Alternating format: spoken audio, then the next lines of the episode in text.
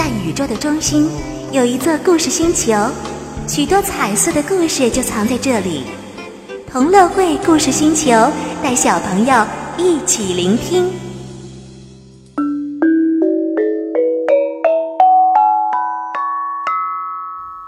成语故事第十六集：买椟还珠。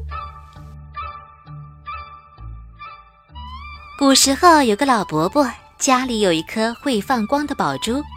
这天，老伯伯用能发出香味的木头做了一个漂亮的小盒子，然后把宝珠装在盒子里，拿到街上去卖。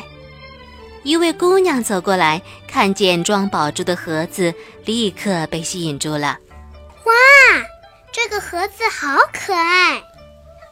讲好价钱后，姑娘就说：“这东西我买了。”让老伯伯没想到的是，姑娘打开盒子，把里面的宝珠还给老伯伯，光拿着盒子就走了。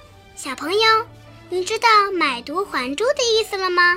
比喻没有眼光，分不出高低贵贱。虽然盒子很漂亮。但是它的价值是无法与宝珠相比的。